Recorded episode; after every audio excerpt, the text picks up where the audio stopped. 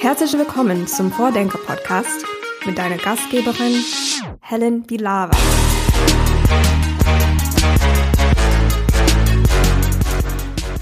Welcome to the third part of our special episodes of the Vordenker podcast by Open Innovation City Bielefeld. As this project ends this year, I conducted several interviews with the guests at our final conference in November, and we sat in a mobile podcast studio on a rickshaw. And the very first person that joined me in the rickshaw was José Laan from the Netherlands, the country of bicycles. So I was very happy to have her as my first guest. And she attended the event in Bielefeld because she's one of the international ambassadors of the Open Innovation City Bielefeld. And in this episode, you will learn more about international cooperation in the project and also about the similarities of Bielefeld and other regions in the European Union.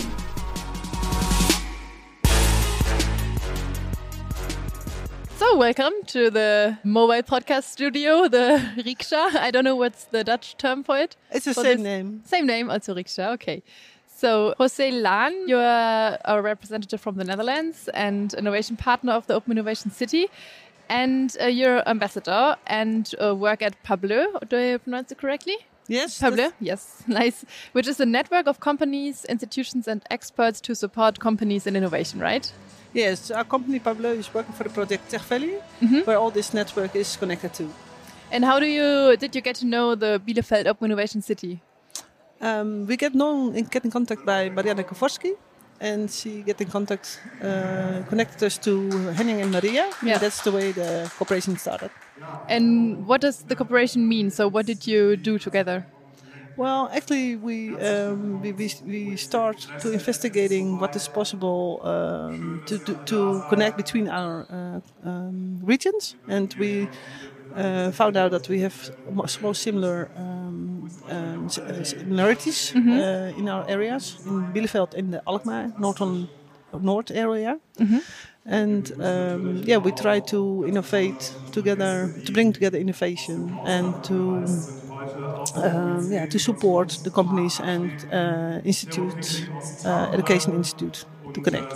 And what would you say? What are the similarities, and um, what kind of innovations do you try to promote? Well, what um, similar is, is, for example, the, the area. So we have a lot of agriculture in our area. You have same. We don't have a uh, big university in our area. Like we don't have in Bielefeld. We have high sc- uh, applied sciences institutes, but not a real university. Um, we work on uh, hydro accident of um, waterstof, and you also do in your area. Um, we work on sustainability, and you also area is also working on that. And we have more uh, several teams, uh, common teams. We work together. And um, how do you apply um, open innovation in your work? And how did you maybe increase it? Well, actually, we work on always that way. Uh, Sandra, my uh, partner in in Pablo, she and, and I, we work together uh, for 20 years in innovation um, consultancy. So we work already in open innovation way already uh, in our life for 20 years more than that. Okay. And how do you plan to stay in touch with the Bielefeld Open Innovation City in the future? Well, we have good context uh, with FHM, of course, and uh, also uh, with OWL, it's OWL, and of course um, uh, all the, the, the partners who are be- behind that. We try to contact and start to um, organizing uh, the connection between Alkmaar uh, to Bielefeld, and hopefully also some uh, smart field trips in between, uh, who are also available in Holland. And do you maybe have one example or one memory that you want to um, tell from the last years of cooperation?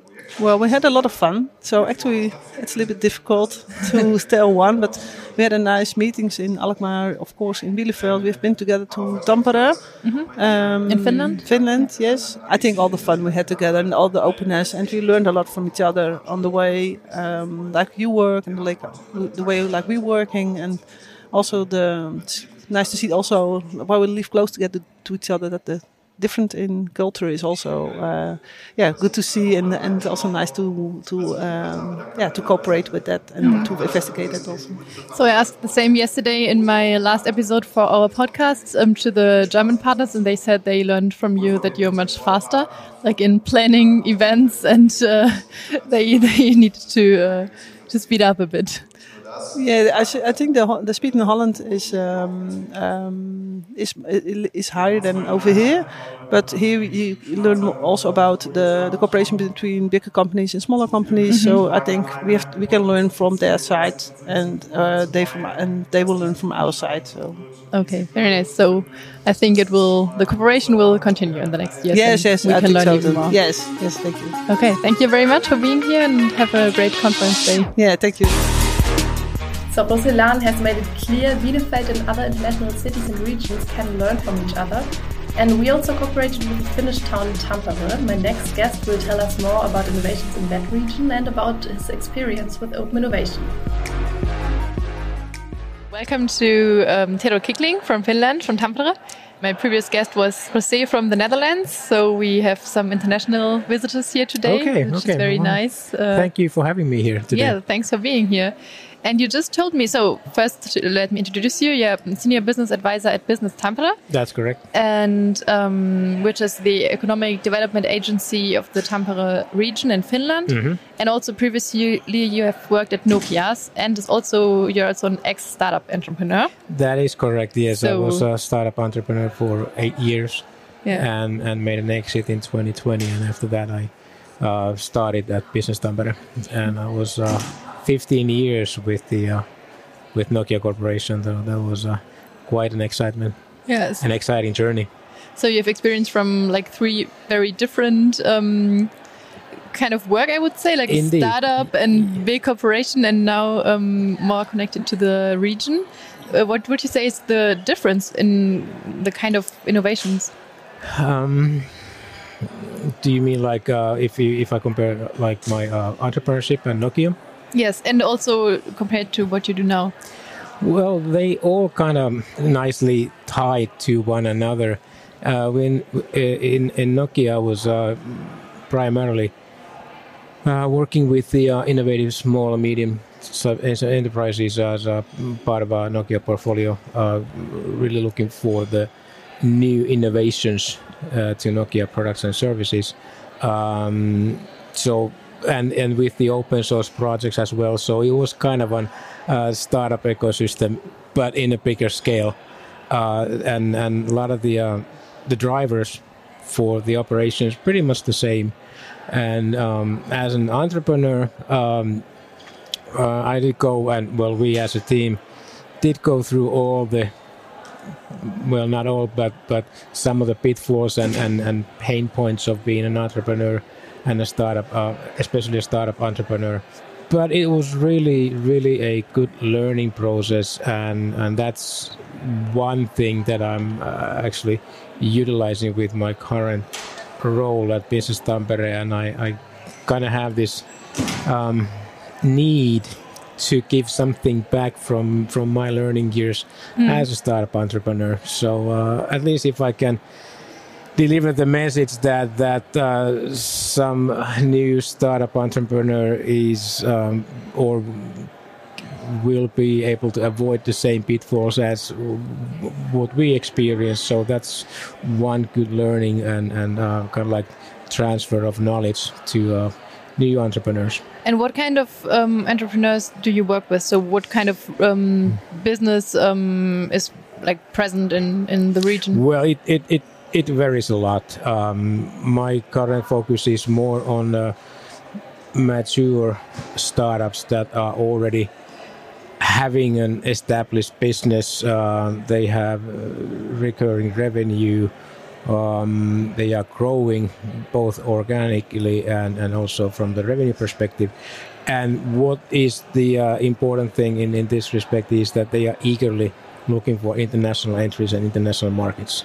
So that's really the uh, one of the key points that if, if they don't have that kind of a um, driver built into the um, company, it's kind of hard to take them as an, a startup mm. uh, or, or, or scale up company from that perspective. Yeah, you just told me that uh, you won a prize last week actually in, at the Smart City Expo World Congress in Barcelona. Uh, what kind of project was that? That was um, it's about um, enabling um, technologies category, and uh, basically there is a um, IoT platform on, on top of which we have been uh, developing data-driven city for citizens uh, concept. So mm-hmm. we have a lot of um, data collecting solutions, or we call them test beds, for example, that are also open for startups to to um, test their solutions and services with the live audience or mm. live people, and uh, we call that a lab rat concept. Well, I call it a lab rat concept. Uh, some people may have a more sophisticated names for it, but but basically we're using the residents uh, and and some uh, new innovative companies uh, and, and and combine them in these award-winning uh, solutions, which is actually collecting data from from the uh, uh, for example like um, city move uh, uh, people movements mm. so what are the people flows within the city mm-hmm. and for example if there's an uh, uh, an event somewhere like for example in Tampere at Nokia Arena where do people go and we can make predictions that depending on the event or depending what's going on with within Tampere, where do people go? So that is valuable information, for example, um, business owners. Mm. So they can predict if, if you are a uh, if you have a pub or yeah. restaurant, uh, you can anticipate that with this kind of an event, there will be this much uh, uh people flow going by my store or my restaurant or my pub and then you can uh, plan accordingly, whether that's uh, uh, more uh, personnel there or whatever that may be. But that's one example of, of um, this data driven city for citizens concept. So we gather the data to uh, eventually aim at, at enhancing or, or um, improving the quality of life for the people mm, within the city. You said it's an open infrastructure and also an open test bed. So, what role does open innovation play for your work? Uh, it plays a, a big role that uh, cities, Tampere has been very visionary in, in, in its operations and, and they always like to uh, analyze whenever they are making uh, infrastructure investments, whether that or projects uh, per se, if that uh, particular project is applicable to be used or serve as a testbed as well. Mm-hmm. So that has uh, led to an, an, open testbed network within Tampere, which is integrated in the city infrastructure. So that kind of creates a, a um, um, living lab concept with the technology savvy uh, uh, residents as well. And we do invite uh, startups to bring their uh, innovations and solutions and, and, and, they can be tested like in this IoT platform that uh, was as the basis for the uh, winning winning um, solution there are various uh, AI based uh, solutions being tested there yeah. and I, if I remember correctly the um, the statistics at least for earlier this year that there have been 40 uh, different solutions being tested on that IoT platform, and 10 is actually in active use currently. Mm-hmm. And what is your relation to the Open Innovation City Bielefeld, or how did you um, start to cooperate? Well, that actually came uh, through my colleague. So I'm actually substituting my colleague who had to go somewhere else because he was substituting for somebody else. and that's kind of like uh, led to that. I met Henning uh, last week in Barcelona, and uh, we've been um, talking uh, and changing emails before this be- regarding my, my coming here uh, today. And um, Bielefeld, it's it's been a, in the agenda for quite some time uh, through Pekka Stuckert, who's a, a, strong kind of like advocate of Bielefeld and Tampere at the same time. And uh, this was now a great opportunity to, to come and see this place, and it's a wonderful place. It's it's really really amazing amazing place, this Lenkwerk. And like Bielefeld uh, as a region is a, a, bit bigger than Tampere but I I, I think that us small guys would need to collaborate more in order to compete with the uh, the bigger ones uh, head to head. And I do believe that um, this smaller size or medium size, whatever you want to call them, like Bielefeld and Tampere, has a lot of potential. There's a lot of uh, innovative ideas, uh, uh, and sometimes they just don't get the uh, a spotlight like the big places mm. like Berlin or, or, or London or Silicon Valley for that matter.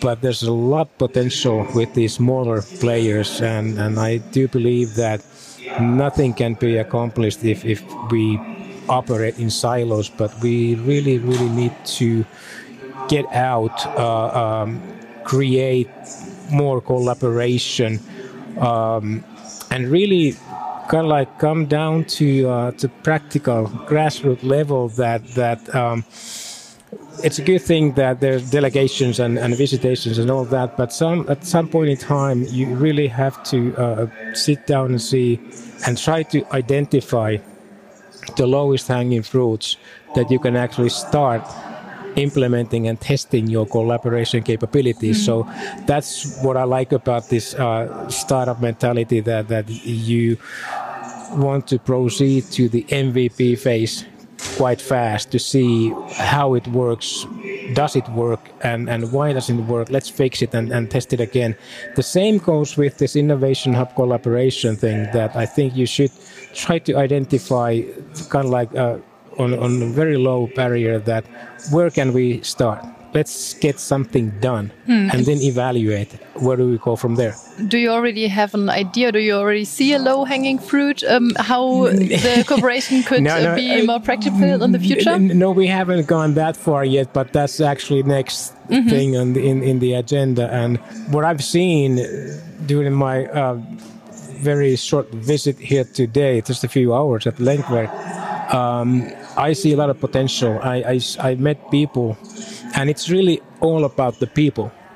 Um, people make the innovation, uh, people make the collaboration, and the people that I met here, it, the chemistry has been there, and and and, and very easygoing uh, people like we tend to regard as ourselves as well in Tampere that we are very easy easy to get along with, and and once we get and find a common objective, uh, it's easy to work with towards the goal. Okay, thank you very much for sharing your experiences and have fun with uh, meeting more people. Thank you very much. And I hope to see more about the cooperation with Tampere and So do I, so do I. And it's been a pleasure. Thank you very much for this opportunity. Thank you.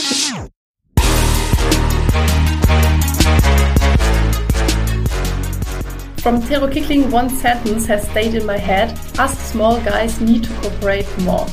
José Laan and Tero Kyckling, they both have ideas for future cooperations with Bielefeld. So I think the small towns or smaller towns like Bielefeld and other international cities will stay in touch and start more cooperation projects. This was the third part of our special episode of Vordenker podcast. Thank you for listening, and you can find more information about the project in German and in English online at Open Innovation City DE.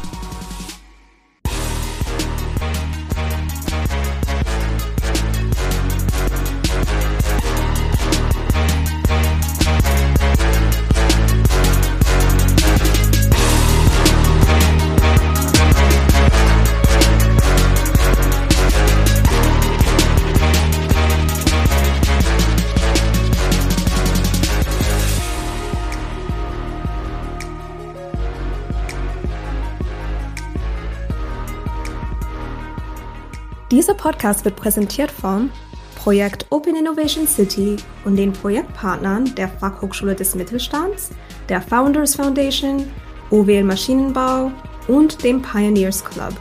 Ein besonderer Dank gilt unserem Förderer, dem Ministerium für Wirtschaft, Industrie, Klimaschutz und Energie des Landes Nordrhein-Westfalen.